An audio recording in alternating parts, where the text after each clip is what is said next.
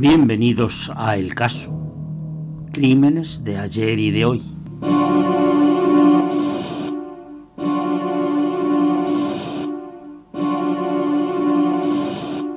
Bárbara García, autora de los guiones, y Pablo García, que aporta la voz. Os invitamos a adentrarnos juntos en los oscuros y misteriosos casos criminales investigados que han marcado la historia y también en aquellos que aún siguen sin resolver en el presente.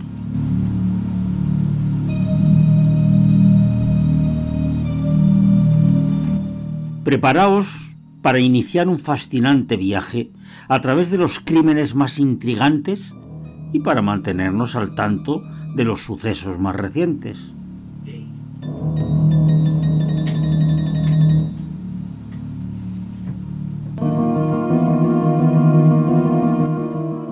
Comencemos esta apasionante aventura en el mundo de los crímenes.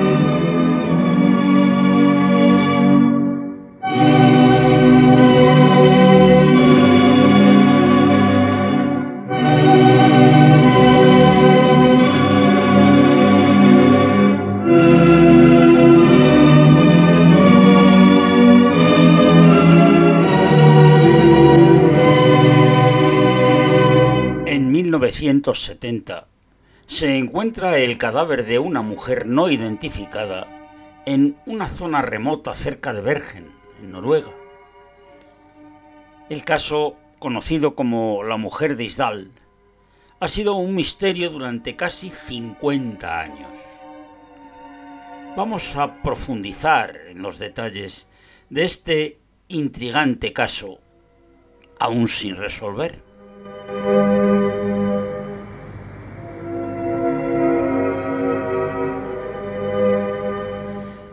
Hoy es domingo, 29 de noviembre de 1970. Eh, nos situamos en la pintoresca ciudad de Bergen, en Noruega, donde la tranquilidad de los alrededores se ve truncada por un trágico descubrimiento.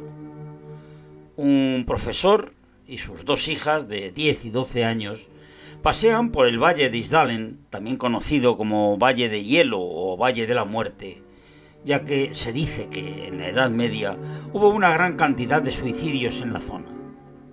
También parece que varios senderistas habrían perdido la vida en ese lugar, por lo que han adoptado este nombre para ese paraje.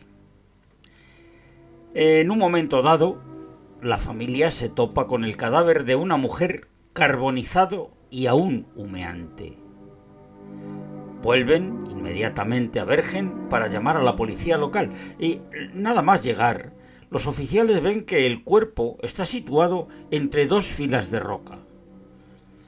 Está en la posición del boxeador, que es como los forenses describen la postura que adopta un cuerpo que ha sido quemado. Esto es debido a la rigidez que provoca el calor sobre la musculatura flexora. La mujer está quemada parcialmente, sobre todo la parte delantera del cuerpo. En un principio, la policía piensa que se trata de un accidente, una hoguera descontrolada que ha podido hacer que la mujer ardiera en llamas y cayera de espaldas en la roca, pero no encuentran rastro de ningún incendio cercano, por lo que esta hipótesis queda descartada.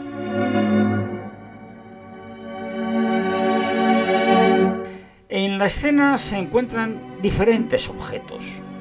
Junto al cuerpo hay una botella de licor vacía, dos botellas de agua de plástico también vacías, una funda de pasaporte de plástico, unas botas de goma, un jersey de lana, una bufanda, medias de nylon, un paraguas, un bolso, una caja de cerillas, un reloj que marca las 10 y 10, un par de pendientes, un anillo y una cucharilla de plata. Y hay un dato todavía más curioso. Todas las etiquetas de su ropa han sido cortadas. Además, todos los objetos que la rodean tienen la marca borrada o rayada de tal manera que son absolutamente ilegibles. Las botellas serán analizadas para saber si han contenido gasolina o algún otro tipo de acelerante. Se descubrirá que solo han contenido agua. También se encuentran muchos trozos de papel hechos añicos y quemados cerca del cuerpo. Bajo este se localiza un gorro de pelo con restos de petróleo. Todos los objetos se encuentran cuidadosamente colocados alrededor del cadáver. Uno de los investigadores explicará que parecen como colocados, como si se tratase de algún tipo de ceremonia. No encuentran nada que les facilite la identificación de la mujer. En la autopsia descubren que la mujer no tiene ninguna quemadura en la espalda. Parece que un extraño moratón en un lado del cuello y en su estómago hallan entre 50 y 70 pastillas para dormir, las cuales ha tomado justo antes de morir, ya que aún no se ha iniciado su digestión. Algunas ni siquiera están en su estómago, sino en la boca, y otras han quedado esparcidas junto al cuerpo, por lo que no se sabe realmente si fue ella la que se las ha tomado o bien alguien la ha obligado a tragárselas. Al analizar su sangre, se desvela que contenía grandes cantidades de monóxido de carbono y en sus pulmones hay humo, por lo que estaba viva antes de ser quemada. La mujer mide 164 centímetros, es delgada, su pelo es castaño oscuro tiene la cara pequeña, redondeada, orejas pequeñas, unos ojos pequeños, marrones. Tiene diferentes empastes en 14 dientes, algunos de los cuales son de oro. Nunca ha estado embarazada ni ha dado a luz. Determinan que su edad es entre 25 y 40 años.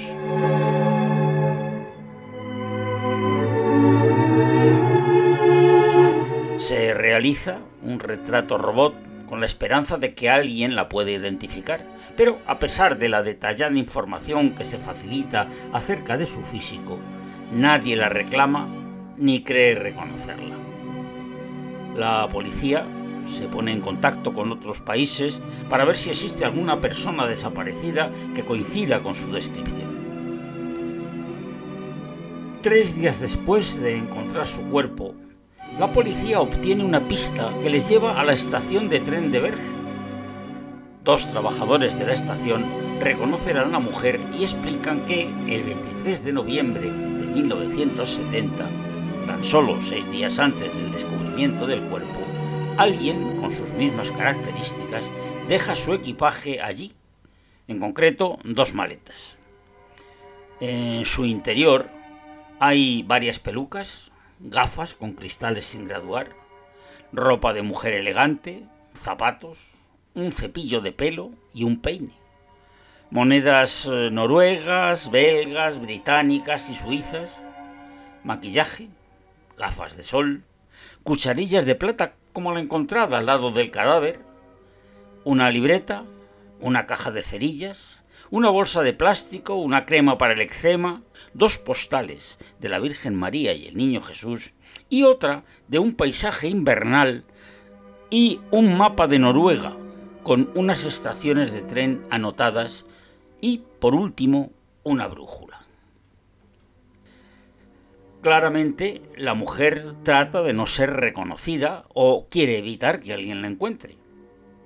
Al igual que los objetos encontrados en la escena, los que están en la maleta no tienen ni etiquetas ni marcas, solo con alguna excepción. La caja de cerillas es un regalo publicitario de una tienda de ropa interior erótica en Alemania y la bolsa tiene el nombre de una tienda de zapatos de Stravanger. La libreta está completamente en blanco, excepto por la primera hoja, la cual contenía unas extrañas anotaciones. Se deduce que son algún tipo de código secreto y llaman a un especialista para intentar descifrarlo.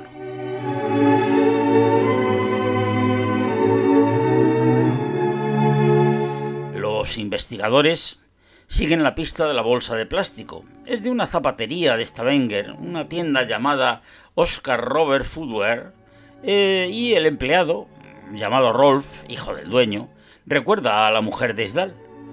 Su testimonio expone que la mujer acude a buscar unas botas de goma, que son las que se encuentran posteriormente en la escena del crimen.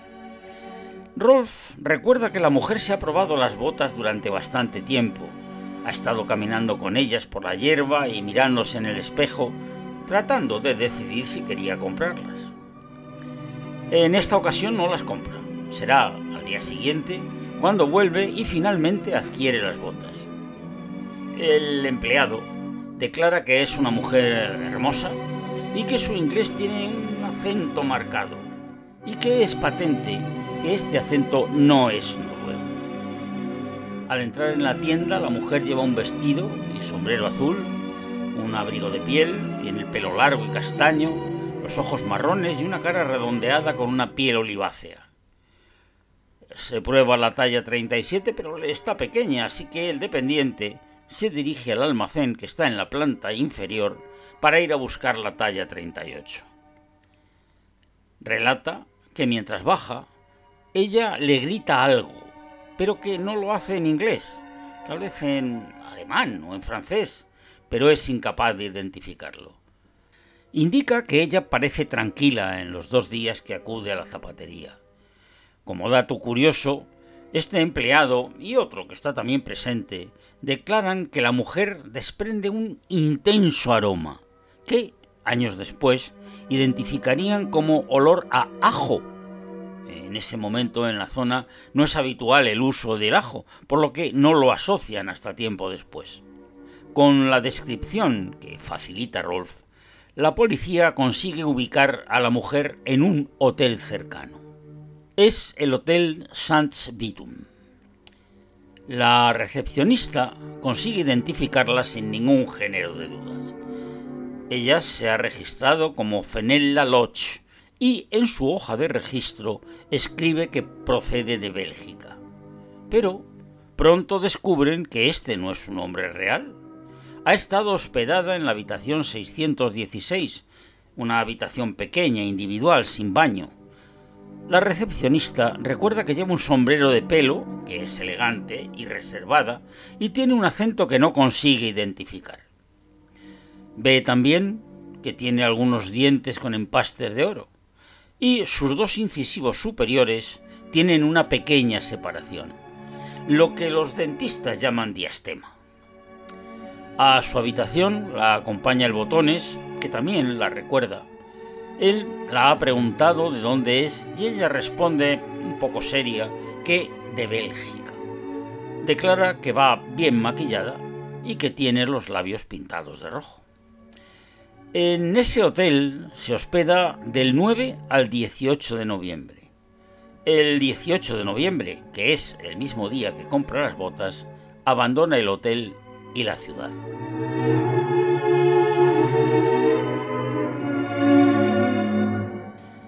Los investigadores consiguen situarla en distintas ciudades.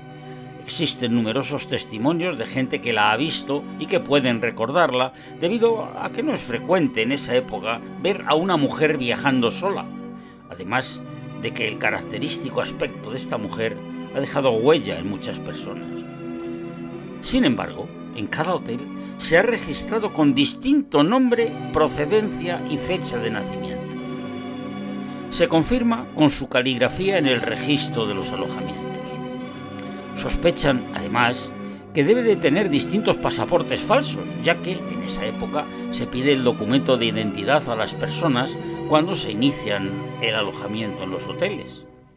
Estas son los hoteles, ciudades y fechas en las que corroboran que ha estado utilizando los siguientes nombres. Geneviève Lancer, de Lovain, en el Hotel Viking de Oslo, del 29 al 24 de marzo de 1970. Claudia Tielt, en Bruselas, se quedó en Hotel Bristol, en Bergen, del 24 al 25 de marzo.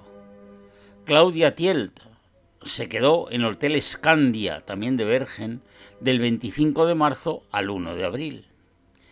Claudia Nielsen, de Geut, se quedó en el KNA Hotelet de Stavanger del 29 al 30 de octubre. Alicia Zarne Merchenz, de Ljubljana, Eslovenia, se quedó en el Hotel Neptune de Bergen del 30 de octubre al 5 de noviembre. Vera Jarle, de Amber, se quedó en el Hotel Bristol en Tottenham del 6 al 8 de noviembre. Fenella Loch se quedó en el Hotel Saint Vitun de Stavanger del 9 al 18 de noviembre. Eh, Mrs. Leonhoff se quedó en el Hotel Rosenkrantz en Bergen del 18 al 19 de noviembre. Elizabeth Lettonhoff de Ostend se quedó en el Hotel Ordanheimen, también en Bergen, del 19 al 23 de noviembre. Mm, ¿Recordáis que la primera página de la libreta encontrada en las maletas contiene códigos que un especialista tiene que descifrar? Pues el resultado no es ni más ni menos que las abreviaturas de fechas y ciudades que coinciden con las anotaciones de esta libreta. Misterio resuelto.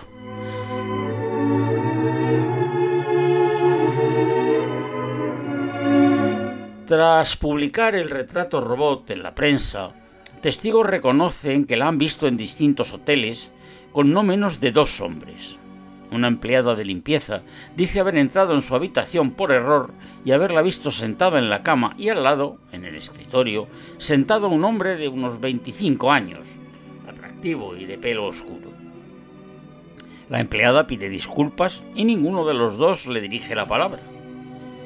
En otra ocasión se la ve cenando en el Hotel Neptune con un hombre mayor, de pelo cano.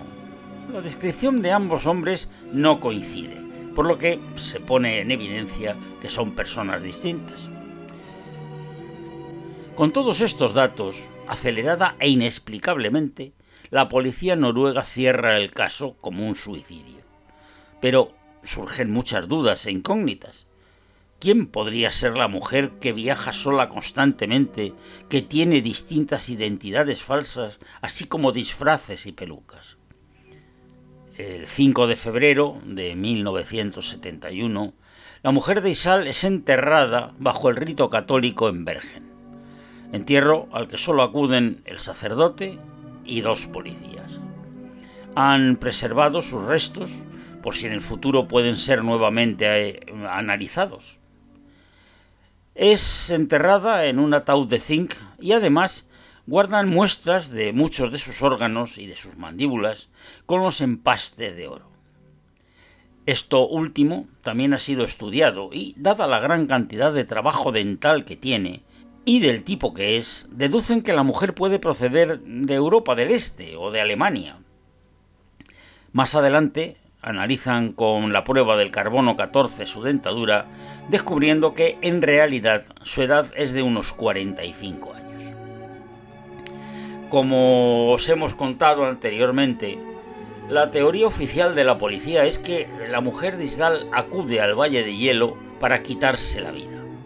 Toma unas pastillas con el alcohol, enciende una hoguera y se autoinmola ella misma quemando también los documentos que podrían haber revelado su identidad. Ofrecen dos versiones acerca del fuego, ya que creen que también este podría haber sido accidental. De cualquier manera, en los archivos oficiales consta que no se ha encontrado restos de ninguna hoguera en los alrededores. Además, se confirma que las botellas de plástico no contienen ningún tipo de acelerante, por lo que ella sola es algo extraño y realmente difícil.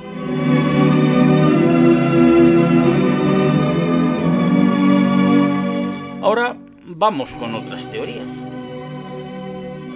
Si nos basamos en los disfraces, las maletas, los cambios constantes de nombres, los viajes, y si tenemos en cuenta que nos encontramos en una época en la que está totalmente vigente la Guerra Fría, podemos pensar que esta mujer es una espía noruega, que se ha declarado neutral, pero comparte frontera con la Unión Soviética.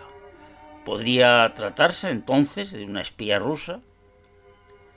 Por otro lado, en Noruega se está desarrollando un experimento militar en ese mismo momento. Están probando un nuevo tipo de misil llamado Penguin, que está diseñado para derribar grandes navíos y puede ser lanzado desde tierra, mar o aire. Este misil se prueba en Bergen el 24 de marzo de 1970 y en Stavanger el 11 de septiembre y el 21 de octubre de ese mismo año. ¿Es una coincidencia? Otra teoría habla de una mujer con una enfermedad mental que finalmente se habría suicidado. Otra teoría es que es una judía que huye de la Alemania nazi. Y aún hay una cuarta teoría basada en las postales encontradas en su maleta. ¿Recordáis que la policía encuentra en las maletas de la mujer una postal religiosa y otra de un paisaje invernal? Pues este paisaje invernal es una instantánea del fotógrafo Giovanni Tresvali. Lo curioso es que esta postal del paisaje invernal todavía no ha salido de venta al público. La policía le pregunta al fotógrafo cómo podía ser esto posible y Giovanni les indica que había cenado en un hotel con una mujer asiática que residía en Sudáfrica y que él la había regalado esa postal en la cena. Localizan a esa mujer, cuyo nombre es Loretta Juncan, pero para cuando lo hacen han pasado muchos años y Loretta tiene una demencia senil no recuerda absolutamente nada acerca de esa postal.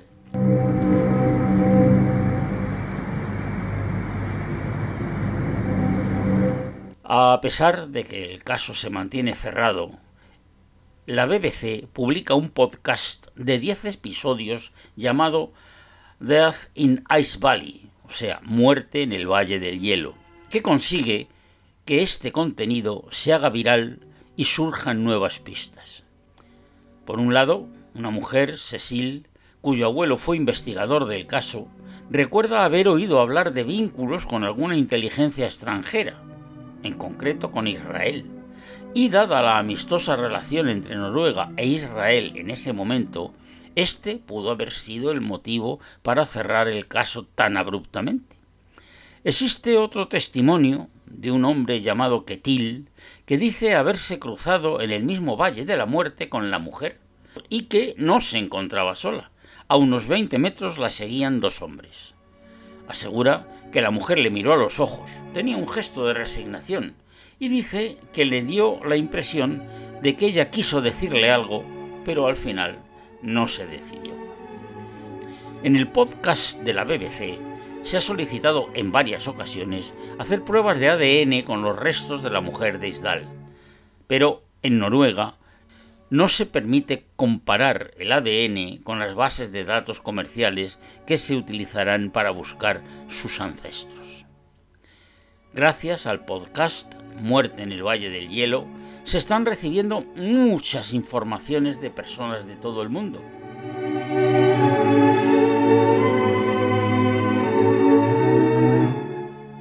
Esperamos que en algún momento se le pueda poner nombre a la mujer de Isdal.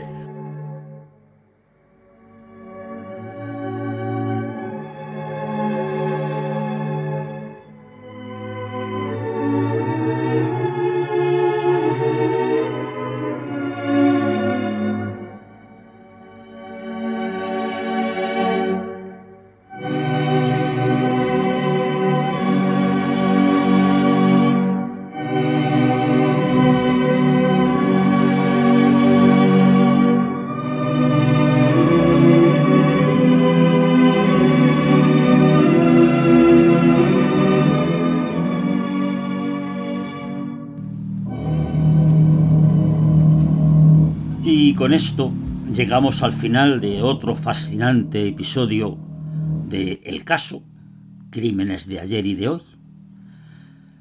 Esperamos que hayas disfrutado de esta investigación tanto como nosotros al contarte cada caso. Recuerda que nos puedes seguir en todas nuestras redes sociales para estar al tanto de todas las novedades. Suscríbete a nuestro canal YouTube para no perderte ningún episodio y síguenos en Instagram para contenido exclusivo. Nos encontrarás como El Caso Truecrime. No olvides que cada semana te traeremos un nuevo episodio alternando entre crímenes antiguos y modernos, así que prepárate para sumergirte en el pasado y enfrentarte a la narración de casos más recientes. Nos encantaría saber qué casos te intrigan. Déjanos tus sugerencias y peticiones. Tus historias pueden ser protagonistas de nuestros futuros episodios. Escríbenos en los comentarios o a través de mensajes directos en nuestras redes sociales. Gracias por acompañarnos en este viaje de misterio y crimen. Hasta la próxima semana.